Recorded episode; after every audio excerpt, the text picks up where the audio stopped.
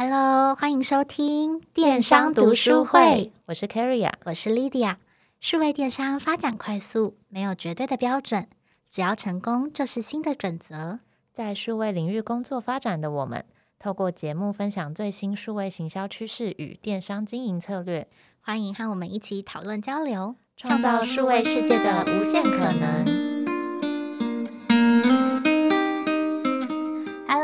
好，大家今年过年都还好吗？那今年过年放的比较久，那我希望就是大家平常工作很忙，那有在这段时间好好的休息到。那过完年领完年终，我知道就是很多人都开始打算换工作。那我事实上就想要来问问 Carrie 啊，你最近有没有注意到数位领域今年开始多了很多资料科学家，或者是说什么机器科学家这样的职务？有啊，就是其实每年到这种年初的时候，也会有很多新闻媒体就会很喜欢。做一些整理是，比如说二零二三年十大最热门职缺，或者是二零二三年最快会被淘汰的十种职位这样子的标题。AI 数据分析，然后资料分析、资料科学家等等相关的职位呢，其实从几年前大家一直在讲 Big Data 的时候就已经很红了。今年度就觉得，哎，越来越多，不管是报章、杂志、媒体，或者是甚至是你会看到。很多企业征才的时候，其实也都会包含这样子数据分析相关的职位。我前阵子在看一零四，哎，越来越多行业事实上在找所谓的机器学习科学家或者是资料科学家这样子的角色。比如说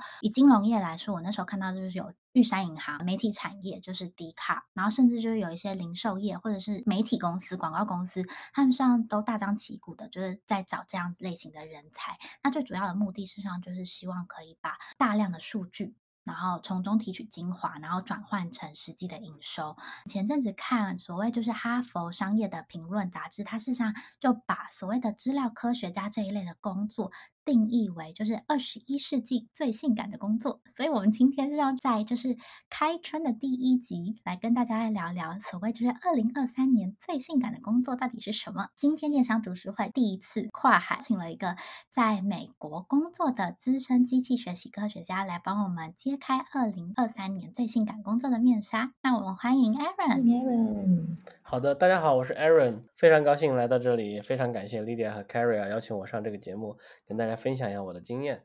Aaron 事实上目前是在觉得就是上海蛮知名的企业，在担任资深的机器学习科学家的角色。那我不知道，就是 Aaron 方不方便帮我们稍微介绍一下下自己，让就是听众稍微认识一下你。呃，我是二零一五年来了美国，读的是 PhD of Physics，然后 PhD 其实做的有一点相关 machine learning 的东西，所以我毕业之后呢，也去。啊，尝试着转转向 machine learning 的方向。现在我在美国的一家电商的网站做的是 machine learning scientist 的工作，主要工作内容呢，就是通过大量的数据来建立模型，来帮助我们公司的 marketing campaign 的 owner 能够更好的知道他们的 marketing campaign 到底应该给公司带来多大多少的 rev。好的，那我们第一题呢，当然还是想要进一步的跟 Aaron 请教说，到底 machine learning scientist 主要的工作内容的一些介绍，还有。主要你们平常跟合作伙伴，像刚刚提到的 stakeholder marketing 的同事，都是怎么样的在合作的呢？简单来说，我觉得 machine learning scientist 的主要工作就是从数据中挖掘不同的信号，来帮助公司做更好的决策。啊，具体到我身上而言呢，做的是呃叫呃 marketing attribution 的的 model。比如说 marketing 的 stakeholder，他们投放了一个 marketing campaign 之后呢，想知道这个 marketing campaign 到底给公司带来多大的 revenue。比如说，我可能在这个投放 marketing campaign 的过程中，我花了比如说一百万美金的 cost，那么到底我这个 marketing campaign 能给公司带来多少多少 revenue 呢？这个是他们非常关心的一件事情，怎么去给这些 marketing campaign 正确的分配它所能给公司带来的收益。然后我们的主要合作伙伴呢，啊、主要就是 marketing 的部门，marketing campaign 的 owner。我们告诉他们，你这个 campaign 在过去投放的一个月投放的 campaign，十个 campaign，这十个 campaign 每个 campaign 都有多少钱？marketing owner 就会自己去分析每个 campaign 的我的 cost 和我的投放投我的 return 到底它的 return of investment 到底是多少？如果这个 campaign 设计的不好的话，可能它的 return of investment 不好。那么在之后，他们重新 design 一个 marketing campaign 的时候，他们会更加的注重于怎么提高它的 performance 或者 efficiency。如果一个 marketing campaign 设计的很好的话，他们也会总结 OK 有哪些优点，我们可以借鉴到未来的 marketing campaign 的设计之中。了解，我觉得这一块听起来就是对于 campaign 上面的一些规划，其实是非常的有帮助的。那我也想要进一步的再请教 Aaron 说，对于你平日的一些工作，通常啊，machine learning scientist 的一天，你们的 working day 的时间分配大概会是什么样的呢？通常来说的话，有百分之七十五的时间，我们是自己在呃做自己模的模型的 development，包括测试和上线我们新的模型，然后替换掉旧的模型，然后这其中也包括和自己同事之间的 code review 啊。也包括在这百分之七十五的 percent 时间之内，然后剩下大概百分之二十的时间是在和自己组内的成员之间开会，包括自己的 manager 和自己的 peer 之间开会讨论。OK，我们这个模型应该怎么样设计会更好，它的 performance 会提高。然后还有剩下大概只有百分之五的时间是在跟 marketing stakeholder 开会，就是告诉他们 OK，我们最近给我们的模型加了一个新的功能，你们可以这样去用，或者是聆听他们有什么需求，就是你们需要。呃，我们的模型为你们做什么？那听起来的话呢，其实大部分的时间，通常都会是在做一些数据分析，然后建立模型，然后呢，可能 team 内跨组的一些沟通，产生 outcome 之后呢，才会跟呃你们 stakeholder，比如说 marketing team 的同仁一起去做一些沟通跟分享。那这边其实我想要再进一步的请教 Aaron，就是因为听起来这份工作，其实会花非常多的时间，会是在自己的一些 develop。自己的分析啊，建立假设，然后去建立模型、验证等等的。那在这样子的过程中，通常你们会是嗯，怎么样去觉得自己的做的事情是有 value 的呢？就是关于一些自我认同价值的部分，用什么样的方式去感受到，比如说自己的一些 contribution 啊等等的。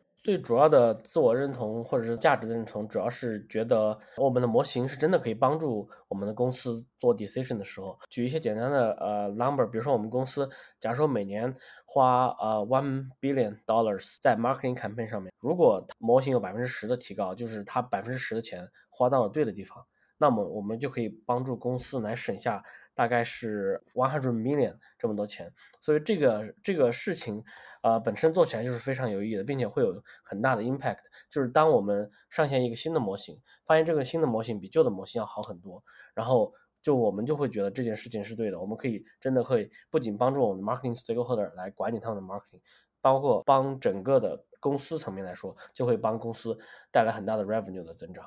就是前面像 Aaron 分享了蛮多职掌是什么，跟就是到底怎么样帮助公司，我觉得听起来都非常有趣。那所以我这边事实上想要进一步的再请教一下 Aaron，有没有一些比较实际的例子，就是比如说你在工作中，或者是你自己就是过去的经验之中，这样的角色怎么样帮助，比如说数位的公司去做出一个比较正确或有效的判断，有没有一些例子可以跟我们分享呢？啊、有啊，比如说。首先从我的角度谈一谈，具体而言，我的工作是做 marketing attribution。比如说，用户啊、呃、进入我们的网站之前，他可能有十个不同的 marketing marketing touch point。对于每个这十个 marketing touch point，如何正确的分配它的 dollar value，它具体的 revenue，就是我们主要做的事情。然后现在来说，最呃比较比较常规的做法叫 last touch point attribution。如果我这个用户看到了十个 touch point，那么我就把这个用户的转化的 dollar value，呃，分配给最后一个 touch point，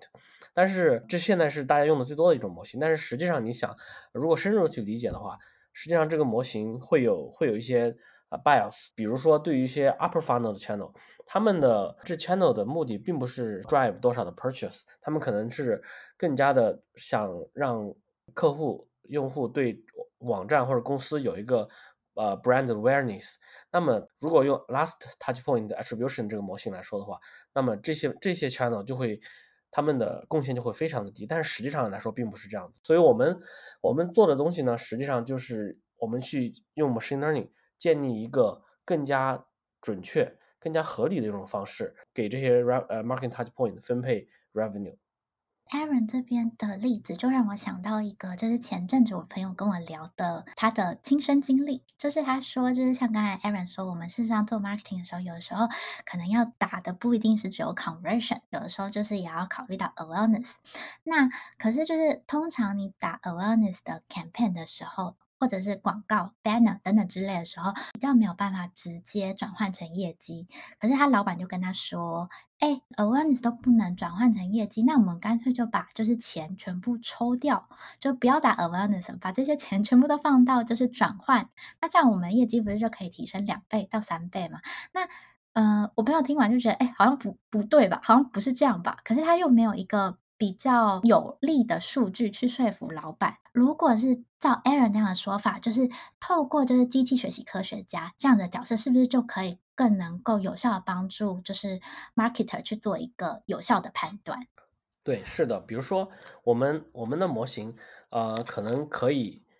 对过去一个用户过去六十天，甚至过对过去一年的所有的 touch point，我们可以都可以给他 assign 一个正确的呃，或者上一个它的带来的 revenue。所以对于那些比较注重于 awareness 或者 branding 的 channel 来说，他们的影响可能是长期的。对于用户一年过去之后一年的 activity 都是会有某种程度的影响。那么你怎么去过去一年之后的影响，你也你也能、呃、准确的预测出来。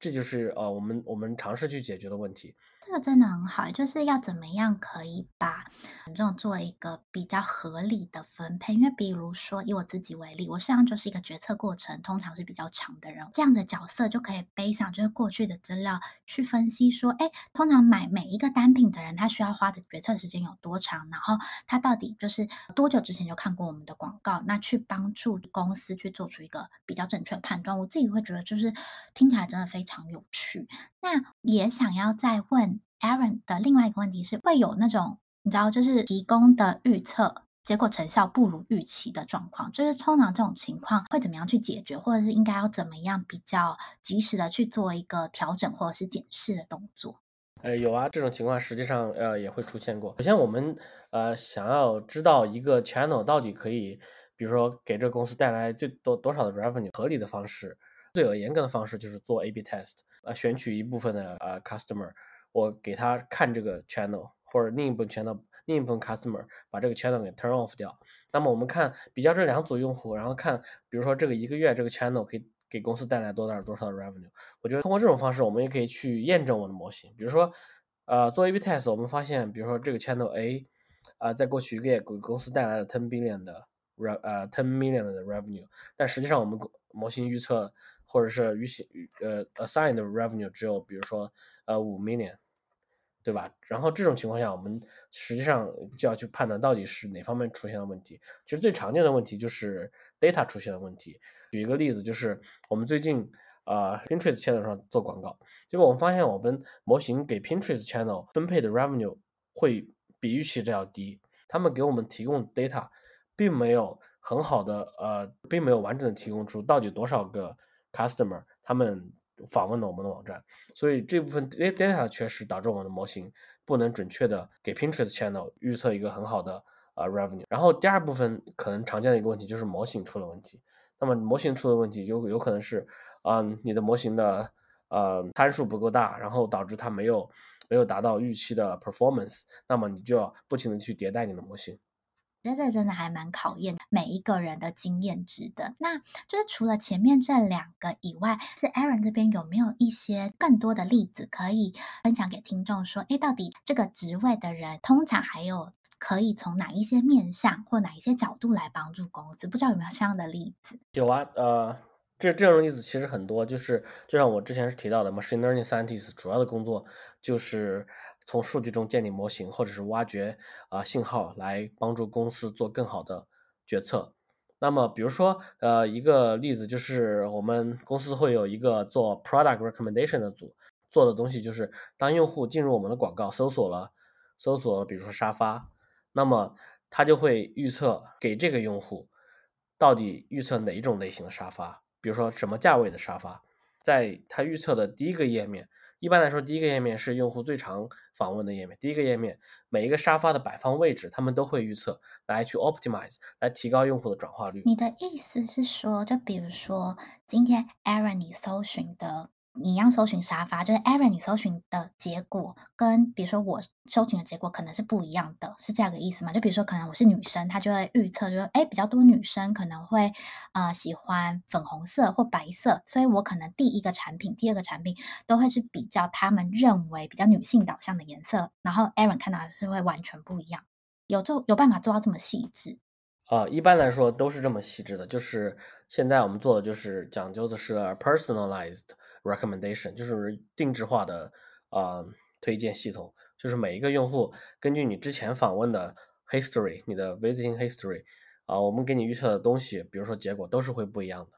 我自己立刻想象到的是，比如说是衣服的网站的话，它事实上就可以直接分辨出，就是我到底要推你，比如说男装、女装，或者是女装，你到底是刚出社会要找就是比较正式衣服的人，还是你是比较熟龄的人，或者是你是比较 sporty 的人，我到底要推荐你什么？或者是说，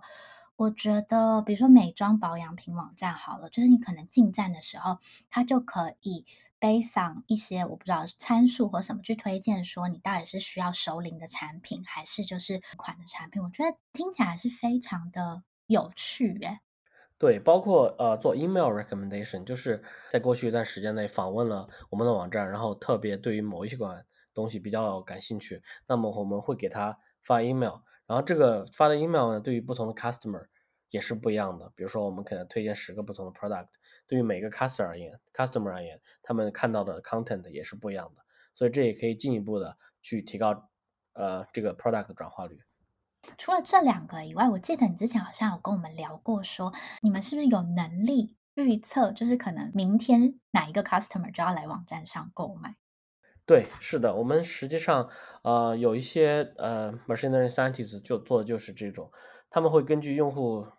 过去的浏览历史来预测出，OK，哪一些 customer 最有可能明天会在网站上来买东西，或者是啊、呃，未来一周可能就会最有可能在我们网站上来买东西。可能就这些 customer 的话，我们的 marketing 的部门可能就会针对于这些 customer 给他们发一些 coupon，比如 ten percent off，或者告诉他们我们这儿有个 big sale event，让他们来我们网站，就会更加来强化他们的这个这种行为，所以从而来提高这个转化率。因为我觉得最难预测的就是到底哪一个客户他已经 make the decision 要来买东西，因为我们可能就知道，哎，这哪一些人有到访过我们的网站，那我们可能算得出来，就是平均大家要来几次才会买。但是到底谁明天会来，明天谁会买，或者是这个人今天不买，到底下一次是什么时候买？我觉得这个真的是为什么说 data science 这一类的角色是工作非常的让人着迷，或者让人觉得非常的酷。从就是这两点分享，我就非常有感。对，然后实际上除了这些的。话，我们还有很多有意思的东西可以分享一下。比如说，呃，我们还有一些呃，machine learning data scientist，他们做的是，呃，他们建立的一个模型，他们可以判断两个 product 是不是同一个 product，或者是是不是非常相似的 product。这个这个是一个非常有用的东西。比如说，可以从自己的网站呃得到我们 product 的数据，然后可以自己从自己竞争对手的网站上的来爬一些他们的 product 的数据，然后来比较。它两个是不是同一个 product，或者是非常非常相似的 product？那么公司就可以知道我们竞争对手对于同一个 product，他们是怎么定价的，我们是怎么定价的，我们的定价有没有偏高或者偏低？然后我们就可以动态的去调整我们的定价模型。包括第二个方面来判断自己库存里面的 product 是不是非常相似的 product。呃，比如说当用户浏览某一个商品，然后公司的网站检测到这个商品是缺货的时候。那么这种情况下，很多 customer 就可能说，哦，你缺货，我就去别家买了。但是如果有这样的一个模型的时候，公司就会给这个用户推荐说，OK，我们公司还有一个跟这个非常非常相似的 product，你可以买那个 product。这个这两个 product 的功能、用途，然后包括它的那个 dimension、size，甚至颜色的可能都是非常相似的。这样的话就可以避免用户流失。用户看到我们没有没有这个商品或者缺货的时候，去竞争网站。可以避免这种事情的发生。这个事实上还蛮我觉得是辅助公司做决策的一个方式，因为呃，我们如果是以买桌子为例好了，就是我自己个人之前就是买东西的经验也是，我可能看到一个想要的东西的时候，从第一个网站看到，我下一步可能就会去，比如说 Amazon 找找看是不是有同样的商品，因为有的时候卖家可能不会只在一个 channel 卖东西嘛，那我可能就会去比较说哪一个 channel 卖的最低，或者是即使价格一样，是不是有哪里免运，那我可能就是。是直接选，就是对我来说最划算的一个选项。过去我们事实上就是需要蛮人为的去找这些就是竞争对手的价格，甚至我印象非常深刻，之前就是我们也有一些公司是派人实际到实体店面去了解价格，那这样的话实际上就会还蛮花时间的。所以我觉得就是能够帮助公司去做判断，做出一个比较好 pricing 的 strategy，会省很多时间吧？就是你们跑这些资料。会花很多时间吗？不用花很多时间，实际上，实际上来说，这也是建立 model 的一个好处。它比如说，我们一个 model 可能一天可以处理完一百万个 product，来比较一百万个 product，这相比于人力去一个一个分析的话，会节省很多很多的时间。啊、还有就是其他的 machine learning scientist 做的，就比如说他们判断两个 device 是不是属于同一个用户。就比如说，我有一个，我有我的 desktop，我还我还有我的呃 mobile mobile phone，但是我如果嗯在同在两个地方同时登录的话，那我肯定知道这两个 device 属于同一个用户。但是有的时候用户可能不在每个 device 上登录，比如说我只在我的 desktop 上登录我的呃登录登录我们的网站，但是在我的 mobile device 上面没有登录。那么这种情况下呢，我就不知道大，我就不知道是不是同一个用户。这些 machine learning scientists 做的呢，他们就是他们会建立一个模型，这个模型会猜测说，OK，这两个 device 到底是不是同一个用户？他们会根据用户之前的浏览记录、浏览历史，比如说，比如说他们在同一个 IP 啊、包括他们比如说都浏览了同样的桌子，然后。啊、包括浏览了同样的产品，这些这些信号来来预测出他们这两个 device 到底是不是属于同一个用户。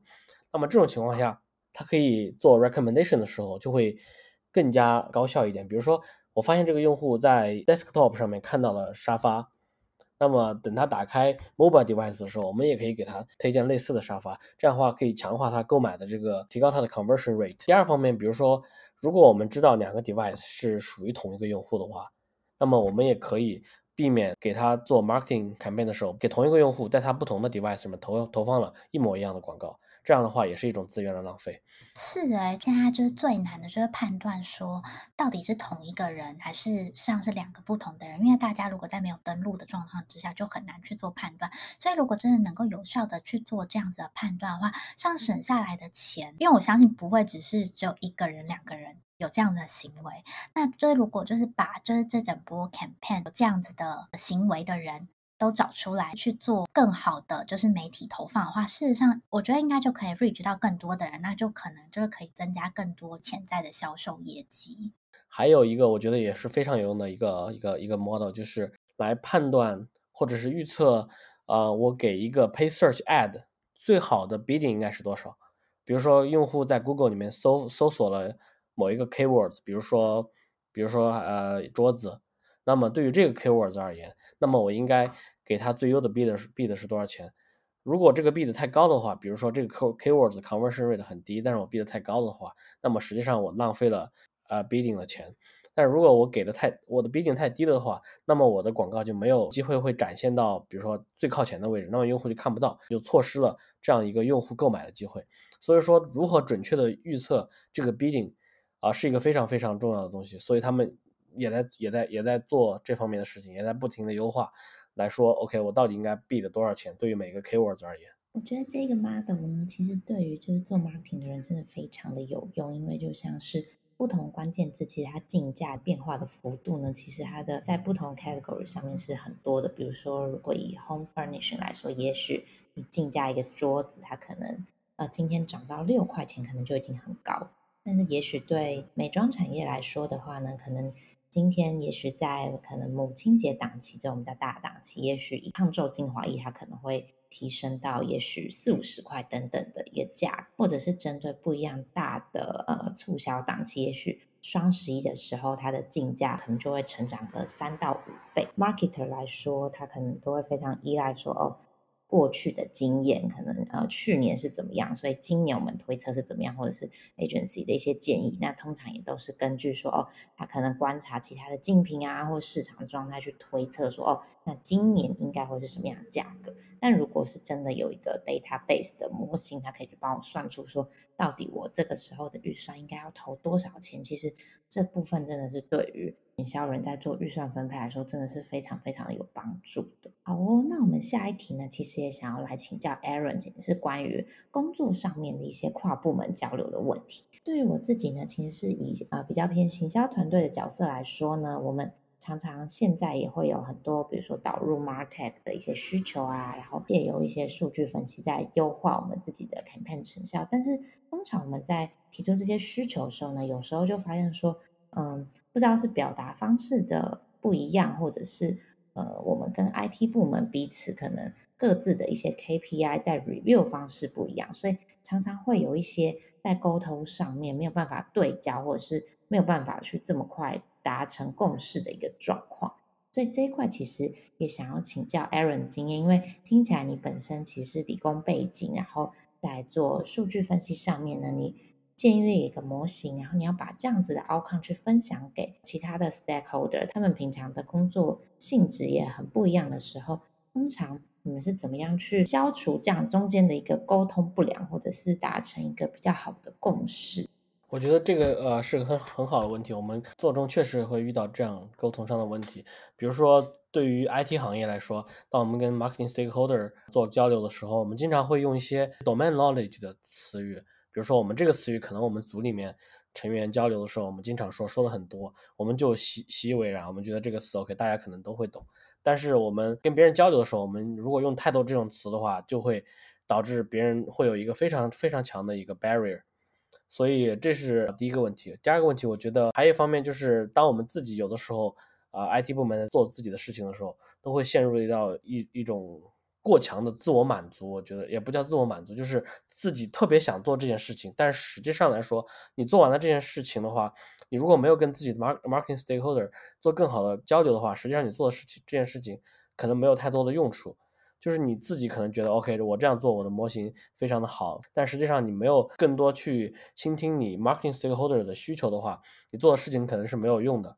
所以我觉得最重要的方面是啊、是要换位思考，就是。站在 marketing stakeholder 的角度而言，你说的这些词语或者这个 paragraph，他们能不能理解？或者是站在他们的角度而言，你有没有站在他们角度来帮他们思思考一些事情？同样道理，站在、呃、marketing stakeholder，你可以站在 IT 的部门的角度来思考。OK，这个事情对他们来做而言，到底有多大？他们需要多的付到付出多大的 effort 才能把这个事情做完？我觉得这样子的话，才能保证一个比较良好的沟通吧。我觉得 Aaron 提到这个换位思考真的非常重要。各自每个人每个部门可能都会有自己最重要的一些 KPI，或者是你 performance 需要去达成的部分。那这中间呢，可能会有一些落差，然后再加上你可能平常在工作的时候，你就已经很习惯用这样子的呃 turn，或者是你们内部的交流都是用这样的方式。但你在做跨部门沟通的时候，你熟悉的词语可能不一定是每个人都熟悉的，所以这部分要怎么样用对方可以听得明白的语言去做沟通，其实也是可以帮助达成共识一个比较重要的方式。通常你们在做效益评估的时候，你们会是用什么样的方式去取得一些就是所有部门大家统一的一个决策，然后愿意往这个方向去做前进呢？嗯，我觉得这个方面，我们做效益评估的时候，还是主要考虑这个事情有到短期效益和长期效益吧。比如说，呃，我这个事情可能一个月我就能做完，然后对于 marketing 那边他们也会有很大的帮助，那么我们就会更加的愿意去做这件事情。然后，但是有些事情呢，可能我们组需要花一个季度或者甚至一年的时间才能完成这件事情。但是对于我们来说要花一年，但是可能对于这件事情之后的。长期的效益来说，我们并不是很理解，所以我们有的时候会出现比较抵触做这做这样的事情。但是长期的而言呢，确实是这件事情对公司有呃有帮助的。呃，我觉得还是要需要各各个部门的呃 leader 一起来 make a decision，就是到底我们我们这个事情的长期效益和它的 cost 到底哪个更大？我们需不需要来 move forward 这件事情？我觉得最终做决策的还是需要高层的领导来来 push。的确是因为有些事情它可能是只要花一些小小的力气，但它也许达成是比较短期的效果。那到底 long term 以公司的策略方向来说，到底要往前到什么样的程度？的确这部分的话，可能你就是需要说，哎，所有的可能部门长啊，或者更高的决策单位去做一个最后的决定，说要从哪一部分的资源先投入。要不然，其实如果是一个季度啊，或是半年这样时间花下去的话，它的所需要的那个人时啊、金额啊，其实都是非常庞大的。好哦，哎，那事实上就是因为我们前面有聊到说，越来越多公司现在开始有就是 machine learning scientist 的这样子的职位。我知道就是电商读书会的听众之中也蛮多都是管理阶层的精英，所以我这边事实上想要帮我们的听众问问看，Aaron 说，如果说就是现在公司事实上就是希望就是 create 这个角色，或者是他已经有这个角色，那就是他们。是不是有需要为这个职位做一些怎么样子的准备？主要的，我觉得是在这个公司准备 hire 啊、machine learning scientist 之前呢，最好是有专门的自己的 data warehouse，包括这些 data warehouse 之间的数据的丰富度，就是我有足够的数据来帮助我的 machine learning scientist train 它的模型，因为现在很多模型都可能有几千万。甚至几亿的参数，那么这这样大的模型需要非常非常大的的数据来支撑。你如果没有这个数据的话，那么你的模型是没有办法得到一个好的结果，所以也没有办法做出一个更好的决定。第一是要有丰富的 data，第二是要你的 data 必须要是非常干净的 data。如果你的 data 比如说有很多的 noise，有很多地方，比如说呃 customer A 买了买了一个什么东西，但是实际上是 customer B 买的，这样的 error 的话，那么会导致这个模型的。Outcome 也会有也会有错误，所以它这样的模型你 train 出来也是没有办法给公司做很好的决策的。